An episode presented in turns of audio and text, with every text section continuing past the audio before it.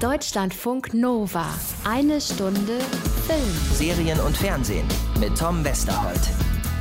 Eine Stunde Film in der kinofreien Zeit, einer Zeit, die für die Kinos gerade tatsächlich alles andere als einfach ist. Die Schließungen wegen Corona kosten zweistellige Millionenbeträge von Euro und das jede Woche. Aber ab heute packen wir mit an. Es gibt verschiedene Portale im Netz, die den Kinos auf ihre ganz unterschiedliche Art und Weise helfen wollen. Und äh, wir stellen sie euch nach und nach vor. Den Anfang macht heute kino-on-demand.de. Äh, sehr bunt gemischte VOD-Plattform. Da findet ihr alleine auf der Startseite so Arthouse-Perlen wie Toni Erdmann und in den Gängen neben Klassikern wie Die fabelhafte Welt der Amelie und Apocalypse Now. Äh, sehr coole, sehr bunte Library, die sie da haben, schauen wir uns an heute. Außerdem gucken wir natürlich nach weiteren Glotztipps für zu Hause auf den VODs und in den Mediatheken, die es sonst noch so gibt. Es gibt Nachschub heute von Netflix und von Amazon Video, aus der ARD Mediathek und von Arte. Schwerpunkt heute mal extrem sehenswerte Sportdokus und Filme. Denn nach der Fußball-EM wurden ja jetzt auch die Olympischen Spiele 2020 um ein Jahr verschoben. Wir helfen euch mit äh, visueller Sportentzugskompensation aus äh, meiner ganz persönlichen Sportabhängigkeit. Habe ich da ja zum Glück hier nie irgendein Geheimnis gemacht. Jeder hat seine Geheimnisse. Sogar du. Ach, guck an. Da bin ich ja mal gespannt. Deutschlandfunk Nova. Eine Stunde Film. Es sind äh, heftige Zeiten im Moment, auch wenn ich da jetzt nichts unnötig irgendwie dramatisieren will, aber was Corona gerade mit der Welt und mit uns allen anstellt, das muss halt auch wirklich gerade niemand bagatellisieren. In unserem Fall hier in eine Stunde Film betreffen die Auswirkungen des Virus natürlich ganz massiv auch die Kinoindustrie. Laufende Film- und Serienproduktionen mussten unterbrochen werden und die Kinos selbst sind komplett zu im Moment. Alleine das bedeutet in Deutschland einen wirtschaftlichen Schaden von circa 17 Millionen Euro und zwar pro Woche. Äh, zigtausende Jobs hängen dran und mich macht's ehrlich gesagt im Augenblick ziemlich sauer, wenn Leute dann hergehen und sagen, ja, die ganzen Hollywood-Millionäre sollen mal nicht rumheulen, wenn sie eine Zeit lang nicht arbeiten können, die haben schließlich Kohle genug. Um die geht es nicht. Ähm, nicht um die paar ganz wenigen schwerreichen Stars, Produzenten, Regisseure und so weiter. Es geht um die Masse an Leuten in der Industrie, die mit ihren Jobs auch gerade mal so ihr Leben finanzieren können. Also Frauen und Männer in kleinen Produktionen, Independent-Filmemacher, Darsteller und Autoren oder auch selbst bei großen Produktionen die vielen Make-up-Artists, Stylisten, Beleuchter, Kabelhilfen, Setbauer und dazu eben in den zurzeit völlig ausgebremsten Kinos die Vorführerinnen und Vorführer, Servicepersonal an der Popcornmaschine, Kartenverkäufer und Abreißer. Es sind zigtausend Menschen, die im Moment teilweise gar kein Einkommen mehr haben.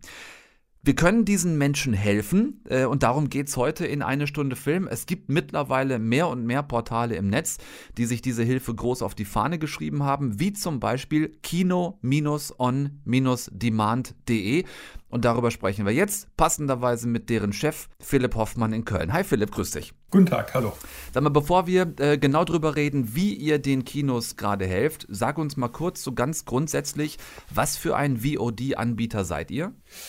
Mit Kino on Demand sind wir in Anführungszeichen eine relativ, äh, eine relativ normale VOD-Plattform, wo man Filme eben äh, zum Einzelabruf äh, streamen kann. Mhm. Das heißt, äh, der Nutzer, die Nutzerin zahlt äh, pro Film, den sie ansehen. Äh, was uns unterscheidet zum Beispiel von einem Portal wie äh, zum Beispiel Netflix, äh, wo man ja bekanntermaßen ein Abo abschließt. Genau. Bei uns gibt es die Filme einzeln, es gibt äh, kein Abo, keine Verpflichtung, sondern man entscheidet sich Film für Film, mhm. was man anschauen möchte. Das ist so das alte Pay-per-View-Prinzip, könnte man sagen, ne? Genau, genau. Das ist so Pay-per-View.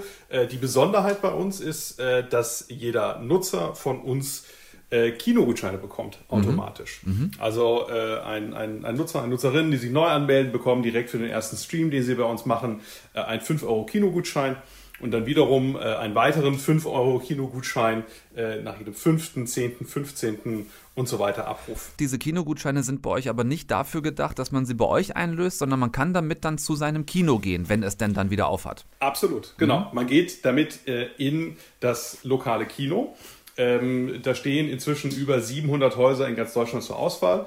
Äh, also wenn, äh, wenn jemand bei uns auf das Portal geht, einen Film aussucht, hat er rechts ähm, eine Auswahl äh, der Kinos, für ähm, die er dann den jeweiligen Gutschein bekommt. Ähm, und damit gehe ich dann eben in, in mein lokales Kino. da sind eine Menge kleine, aber auch größere Häuser dabei und kann den Gutschein eben dann dort an der Kinokasse einlösen und bekomme ein 5 Euro Rabatt. Das ist jetzt erstmal für denjenigen, der bei euch quasi sich äh, anmeldet und der bei euch Filme ausleiht, ganz schön. Inwiefern hilft kinoondemand.de aber dem Kino?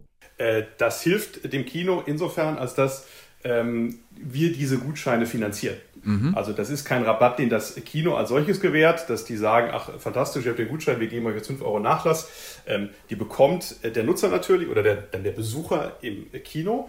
Ähm, wir bezahlen den aber äh, dem Kino letzten Endes. Also ähm, das heißt, wir geben für das Stream wiederum einen Anreiz, äh, damit ins Kino zu gehen. Mhm. Das heißt also, ich habe vorhin mal nachgeguckt, so 4,99 ist das so ein grundsätzlicher Preis oder so ein, so ein äh, Common Price bei euch? Gibt es da unterschiedliche Modelle? Äh, da gibt es in der Tat Unterschiede. 4,99 ist relativ weit verbreitet. Mhm. Äh, wir haben auch ein paar günstigere Filme.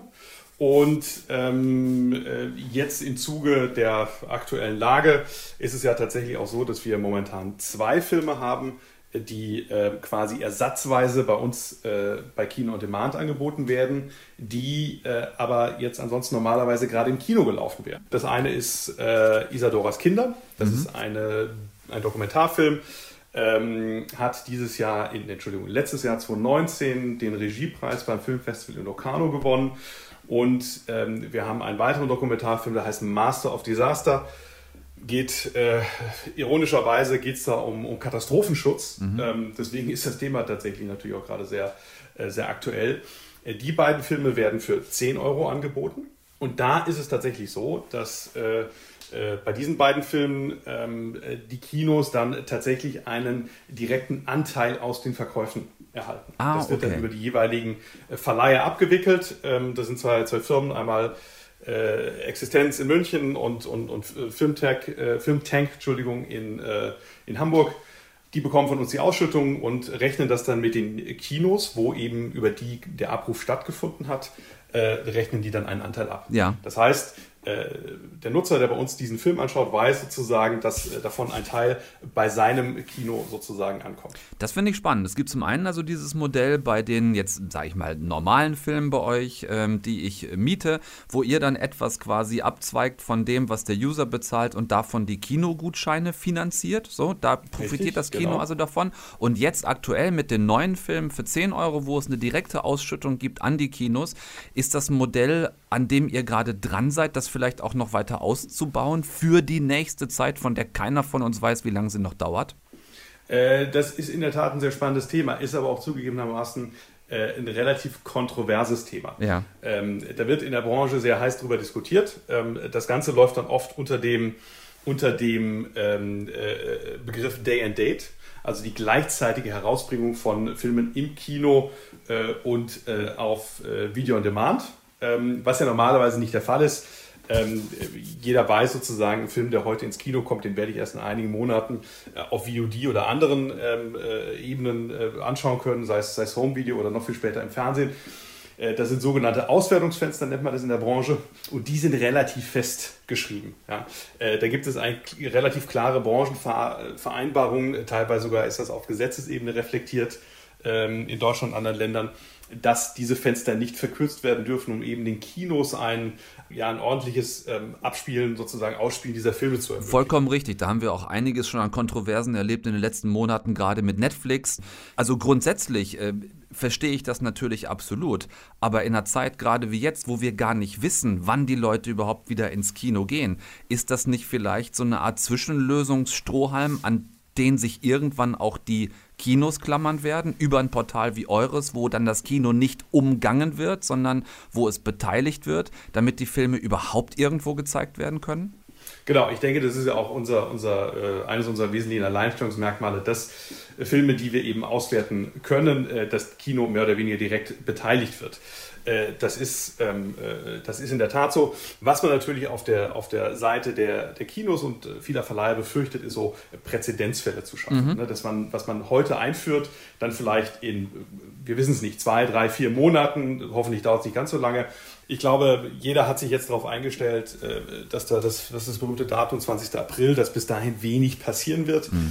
Ähm, man, man, wird sehen. Es ist absolut äh, nicht einzuschätzen. Und ähm, ich, ich, glaube, das gilt für Kinobetreiber, aber auch für jedes andere äh, Geschäft, jede andere Firma, die da gerade ähm, äh, beeinträchtigt ist. Ähm, äh, jeder Tag, der da länger ins Land geht ähm, und einfach kein, schlicht kein Geschäft möglich ist, äh, wird mit der Zeit äh, exponentiell schmerzhafter. Und ähm, wir wollen alle hoffen, dass das dass das nicht sehr viel länger dann so geht. Ja, das ist genau das, wo wir uns nahtlos anschließen, äh, lieber Philipp. Wir hoffen, wir drücken alle die Daumen, dass es nicht, äh, nicht allzu lange notwendig sein wird. Das, was im Augenblick nun mal gerade nicht anders gemacht werden kann. Äh, Philipp Hoffmann war das, der Chef Absolut. von kino-on-demand.de, dem Portal, bei dem ihr Filme online ausleihen könnt zum Stream und bei dem dann ein Teil des Beitrags, den ihr leistet, direkt an ein Kino eurer Wahl weitergegeben wird. Ich äh, danke dir sehr fürs Gespräch. Danke, dass es euch gibt und ähm, macht gerne weiter so. Ja, ganz vielen Dank meinerseits. Deutschlandfunk Nova. Eine Stunde Film. Hallo, das ist der Anschluss der Familie Price. Sie können eine Nachricht hinterlassen für Adam, Corinne, Thomas oder Ryan. Sprechen Sie einfach nach dem Piepton. Piep. Ja, ist doch eigentlich ähm, alles in Ordnung, oder? Hört sich zumindest so an bei Familie Price. Eigentlich aber auch nur deshalb, denn das ändert sich schlagartig, als Adam Price von dieser komischen Frau aufgesucht wird. Sie hätten nicht mit ihr zusammenbleiben müssen. Kennen wir uns etwa? Sie hat gesagt, sie wäre schwanger und hat dann das Baby verloren. Es ist weg. Das war erfunden. Sie war nie schwanger. Ich liebe dich. War deine Schwangerschaft vorgetäuscht? Ich will, dass du jetzt mit der Wahrheit herausrückst. Corinne! Adam, es ist nicht so, wie du denkst. Es ist viel komplizierter. Das ist übrigens meine aktuelle Lieblingsvariante von Es ist nicht so, wie du denkst, nämlich mit dem Nachsatz es ist viel komplizierter. So gehört und gesehen, wenn auch im äh, englischen Originalton in meinem Fall, in der neuen Netflix-Serie The Stranger. Weiß der Deibel, warum die auf Deutsch ich schweige für dich heißen muss. Ist eine Bestseller-Verfilmung nach dem Roman The Stranger von Harlan Coben, zur Serie umgebastelt von Danny Brocklehurst für Netflix. Eine Frau verschwindet und zwar Corinne Price, nachdem ihr Ehemann Adam eben herausgefunden hat, dass seine Frau ihm vor einiger Zeit eine Schwangerschaft vorgespielt hat. Und das hat er nicht irgendwie rausbekommen, sondern wie eben kurz angedeutet schon durch eine mysteriöse Fremde, die eines Tages auftaucht und es einfach weiß. Diese mysteriöse Fremde sorgt dann auch dafür, dass in Adams Umfeld plötzlich jede Menge Menschen mit jeder Menge Geheimnisse versorgt werden, die alle irgendwie miteinander zusammenzuhängen scheinen. Ich weiß, dass ihr zwei seit längerem Probleme habt. Was? Weißt du etwas, das ich nicht weiß? Wir haben Grund zu der Annahme, dass Ihre Frau am Tatort eines Mordes war. Das ergibt gar keinen Sinn. Erstmal sicherlich nicht, aber Adam fängt trotzdem an der Sache nachzugehen und hat tatsächlich nicht den Hauch einer Ahnung, wer sich bereits alles in diesem Intrigen- und Verschwörungsnetz verheddert hat. Es sind eine Menge Leute aus seinem Umfeld. Zwei Folgen lang muss man das, was sich da abspielt, erstmal durchhalten, fand ich, nämlich die ersten beiden Folgen, weil es eben eine gewisse Zeit lang dauert, bis alle Schauplätze eröffnet sind, zumindest diese, ja, zumindest diese ersten drei, mit denen es parallel losgeht. Wer solche Stories mag und kennt, der weiß das. Ne? Wenn wir nur an, an Game of Thrones denken zum Beispiel, da war es damals auch nicht anders, eher im Gegenteil, da waren es noch ein paar Folgen mehr, die man gebraucht hat, um erstmal die wichtigsten Charaktere und Strippenzieher kennenzulernen, dazu die diversen Schauplätze und die Settings, in denen sich alles abspielt. Das, wie gesagt, braucht ein bisschen Zeit und auch ein bisschen Geduld. Acht Folgen sind es insgesamt, a circa 45 Minuten und wie gesagt, nach den ersten 90 davon wird es dann auch wirklich richtig spannend. Zwei, drei gute Twists sorgen für die nötige Verwirrung beim Miträtseln. Wenn man gerade so anfängt zu denken, äh, man wüsste, wo der Hase hier durch den Thriller läuft, weiß man nicht. Nebenfiguren werden zu Hauptverdächtigen und umgekehrt. Ähm, ich habe es am Wochenende komplett durchgebinged und fand es wirklich richtig gut. Eine Staffel äh, quasi ein Crime-Thriller in ja viermal Spielfilmlänge, ne, könnte man auch sagen. Äh, das braucht und wird keine Fortsetzung dieser Story haben, denn es ist über, über diesen sehr gut funktionierenden Spannungsbogen einfach fertig auserzählt. Checkt es gerne aus. Richard Armitage spielt als Adam die Hauptrolle, diesen Familienvater, der überhaupt nicht mehr weiß, was er eigentlich noch glauben soll. Den kennt ihr unter anderem aus den drei Hobbit-Filmen. Ähm, ich fand es sehr gut geschrieben, ich fand es schön aufeinander aufbauend erzählt. Ähm, es hat gute Cliffhanger von Folge zu Folge und tolle Darsteller. The Stranger heißt es im Original. Auf Deutsch, warum auch immer, ich schweige für dich. Und äh, findet ihr jetzt neu auf Netflix. Deutschlandfunk Nova. Eine Stunde Film. Ja, das war wirklich ganz mieses Pech, ne? Vor drei Wochen, als es gefühlt äh, Kinos noch gab, beinahe eine Ewigkeit her, als sie noch nicht alle geschlossen waren. Da haben wir euch hier an dieser Stelle in dieser Sendung von Nazis und Goldmund vorgeschwärmt, die Anna und ich. Äh, vor allem von den beiden Hauptdarstellern Sabine Tambrea und Janis Niewöhner. Und nach nur zwei Tagen im Kino war auch schon wieder Schluss für den Film, wegen Corona selbstverständlich. Sehr schade für die Romanverfilmung, aber aber wenigstens Janis Niewöhner. Den gibt es ab morgen neu in der ARD Mediathek. Nächste Woche zur Primetime dann auch im Fernsehen in einer anderen Romanverfilmung und zwar in Der Überläufer. Hallo Anna. Hallo, lieber Tom. Du hast dir die vier Folgen in der Mediathek, beziehungsweise im Fernsehen sind es dann 92 Minuten.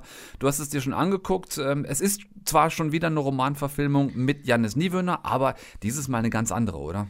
Ja, wir machen eine Zeitreise. Wir gehen vom Mittelalter in Narziss und Goldmund äh, einen riesengroßen Sprung, nämlich äh, in den Sommer 1944 an die Ostfront, ähm, ein paar Monate vor Kriegsende. Und Janis Niewöhner, der spielt den deutschen Soldaten Walter Prosker, der kurz bevor alles vorbei ist, noch einmal an die Front muss, aus dem kurzen Heimurlaub wieder zurückbeordert wird.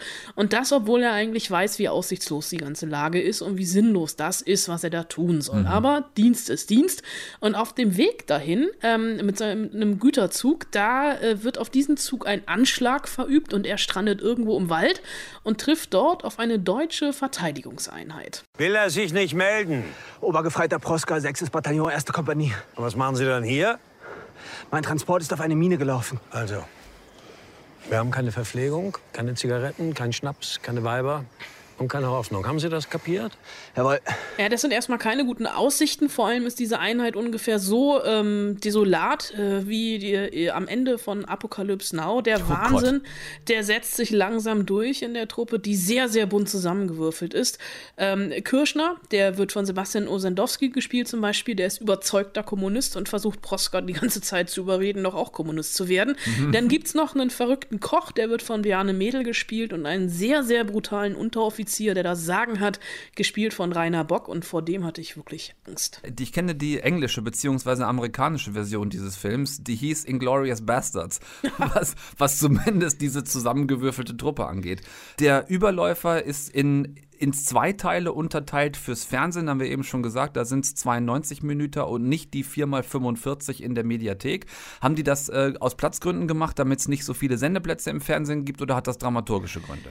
Das sind tatsächlich dramaturgische Gründe. Ähm, die, der erste Teil oder die ersten beiden Folgen, je nachdem, wo du jetzt guckst, ist sehr, sehr viel Natur, sehr, sehr viel Wald, sehr, sehr viel Bäume, Seen, Felder etc. Das erinnert ein bisschen an Terence Malick's Der schmale Grat. Mhm. Also Soldaten im Wald wirklich im Überlebenskampf, äh, umzingelt von polnischen Partisanen. Unter anderem eine junge Polin, nämlich Wanda, die Proska immer und immer wieder trifft. Die ist so ein bisschen der rote Faden in der Überläufer, der das Ganze zusammenhält, denn sie ist die Liebe seines Lebens Lebens, aber eben auf der falschen Seite. Die ausnahmsweise mal nicht gespielt von Emilia Schüle? Nein, ausnahmsweise nicht gespielt von Emilia Schüle. Das stimmt, das ist mir noch gar nicht aufgefallen. Mhm. Aber jetzt, wo du sagst, verblüffend.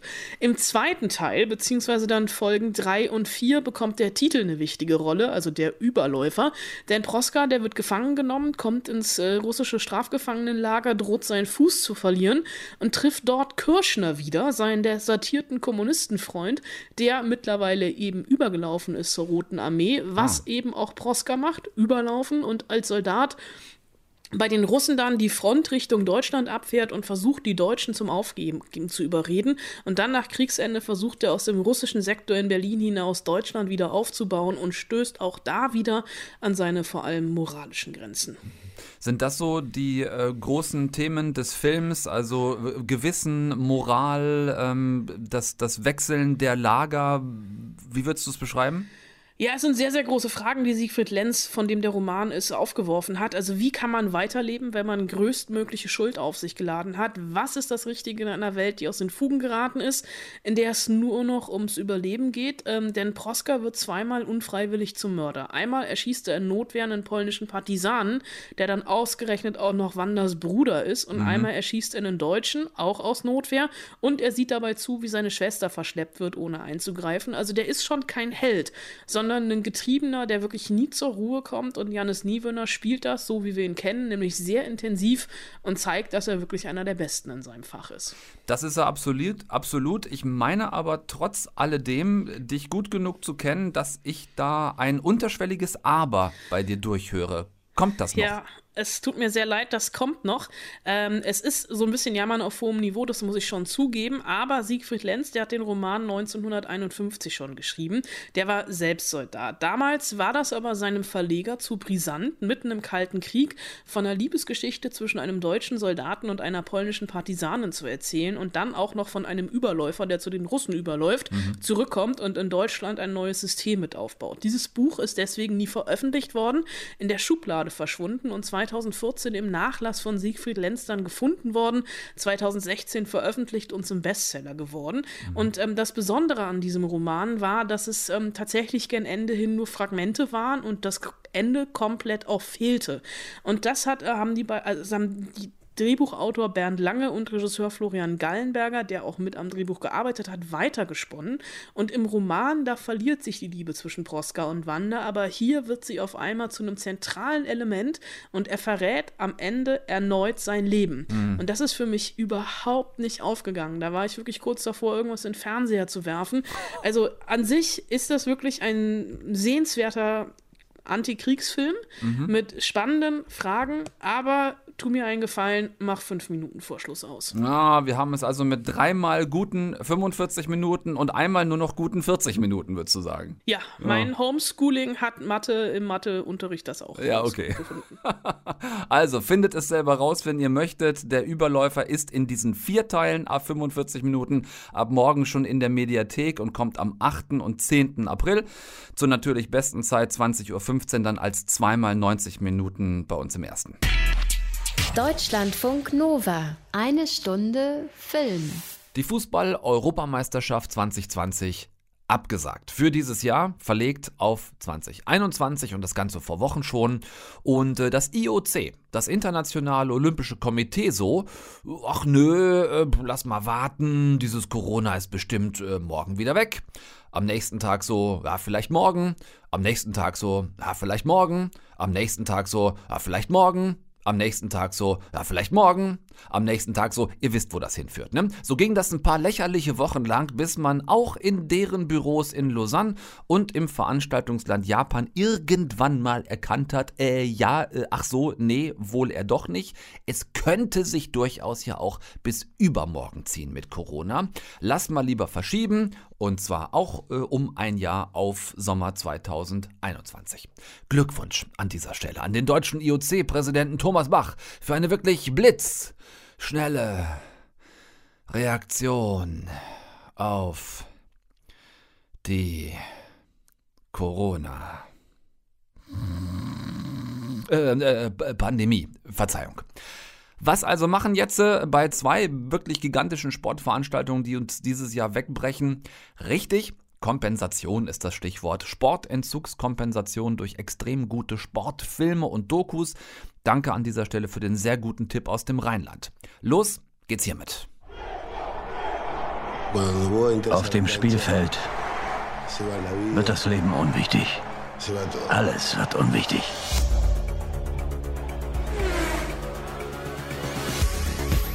Wer letztes Jahr im September nicht aufgepasst hat, Maradona. eine der wirklich allerbesten Sportdokus ever, ist damals im September ins Kino gekommen bei uns und ich weiß, dass den Film viele von euch verpasst haben werden. Hört auf es zu leugnen, Hashtag ist so.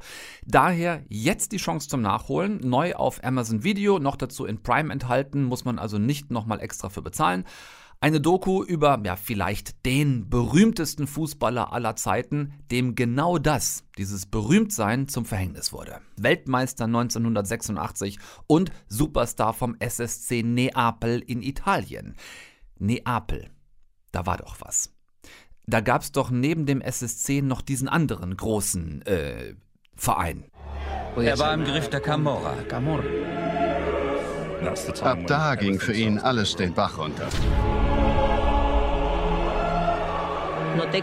Mir fiel auf, dass er immer seltener Diego war und immer öfter Maradona. Rasanter Aufstieg und brutaler Fall eines, ja, ganz einfach ungebildeten Jungen aus den argentinischen Slums, völlig überfordert mit allem, was außerhalb der 90 Minuten auf dem Rasen stattfand. Er zahlte einen hohen Preis für seinen Ruhm. Wenn ihr also im September nicht auf mich gehört haben solltet, guckt euch diese Doku Maradona jetzt an. Selbst wer kein Fußballfan ist, dieser Film hier von den Machern von Amy und von Senna ist ein Meisterwerk.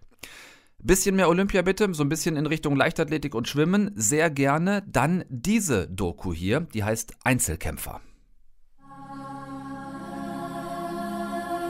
Wenn ich an meine Kindheit denke, dann denke ich an Chlorwasser. Aber das war auch zu einer anderen Zeit in einem anderen Land. Und dieses andere Land hieß Deutsche Demokratische Republik und in der war Leistungssport etwas, das wirklich nur diejenigen überhaupt überstanden haben, die bereit waren, alles andere dafür vollständig aufzugeben. Leistungssport in der DDR war Kapitalismus im Sozialismus. Die Reiserei ins Ausland war eines meiner größten Motive. Wenn die Stadtsicherheit einen rauskatapultiert mit 25, das ist eh keine lange Sportkarriere. Es war dem Staat als solchem wichtig, dass seine Sportler erfolgreich sind. Absolute Staatstreue war geboten, Selbstaufgabe bis in die notwendige Zerstörung der eigenen Gesundheit. Der Sportler, die Sportlerin als Person, als Mensch war in der DDR untergeordnet. Es ging letztendlich um Medaillen für die vertäfelten Wände des Politbüros. Ebenfalls eine mega gute Sportdoku, extrem lehrreich, auch auf Amazon Video. Für ein kostenloses Angucken müsstet ihr mal kurz so eine Testphase beim Channel Alles Kino abschließen oder wenn ihr ihn einfach nur einmalig gucken wollt, äh, 3,99. Es würde sich auch lohnen, diese 3,99 zu bezahlen. Das würde ich an dieser Stelle mal großspurig versprechen. Dritter und für heute letzter Tipp in Sachen mega gute Sportdokus und damit jetzt mal ein bisschen was fürs Gemüt nach diesen zwei eher schwereren Dingern. Äh, die für mich beste Snowboard-Doku aller Zeiten, The Fourth Phase ist ja gerade irgendwie auch noch Saison und auch die Wintersportler waren schon und sind von Corona betroffen, also auch deren Weltcups und Events wurden vorzeitig beendet. Daher passt auch diese Doku jetzt im Augenblick noch sehr gut. Der Kreislauf beginnt. Wolken bilden sich. Ein Sturm fegt über die Gipfel. Der Schnee legt sich nieder. Schmilzt. Gelangt über Bäche. In Flüsse erreicht das Meer und steigt wieder auf. Diesem Prozess folgen wir. In diesem Kreislauf bewegen wir uns. Es ist eine Snowboard-Doku über den krassesten Extrem- und Freeride-Snowboarder der Welt, Travis Rice. Ein Typ, der mit seinen Buddies wie Mark Landwick, Brian Iguchi und Jeremy Jones um die Welt zieht und die wirklich oberheftigsten Spots boardet, äh, der hunderte Meter lange verworrene Lines zwischen blanken Felsen von irgendwelchen Gletschern runterfindet, wo jeder von uns auf den ersten 20 Metern ganz einfach sterben würde. Und zwar jetzt mal wortwörtlich, also nicht vor Angst oder so, sondern wirklich einfach sterben würde, wenn wir da runterfahren würden. Es ist mega gefilmt, super vieles so in 4K, super Slow-Mo abgefahren guter Job, den äh, nicht nur die Rider, sondern auch die Kamerajungs da gemacht haben. Und nebenbei wird halt auch noch eine Story erzählt, die der vierten Phase. Es geht um die drei bekannten Zustände von Wasser, also fest, flüssig, gasförmig. Und die vierte Phase ist eben genau der Zusammenhang zwischen diesen drei. Mega-Aufnahmen von Extreme Freeride Snowboarding auf der einen Seite. Äh, da geht mir als Snowboarder natürlich die Hose auf. Äh, das tut mir leid. Das ist einfach unmenschlich, was Travis Rice und die anderen da drauf haben. Aber da ist auch, auch diese Ästhetik und äh, das, dieses, dieses verpackt in, in Bildern, die abgefahren sind, mit der Story drumherum dieser vierten Phase. Also wirklich angucken, Leute. Es ist die beste Snowboard-Doku ever. Es ist auch Amazon Video zum dritten in diesem Fall. Weil The Fourth Phase aber auch in Prime enthalten ist, wie ich jetzt entdeckt habe, geht das in Ordnung, dass wir hier äh, dreimal Amazon haben. Deutschlandfunk Nova. Eine Stunde Film.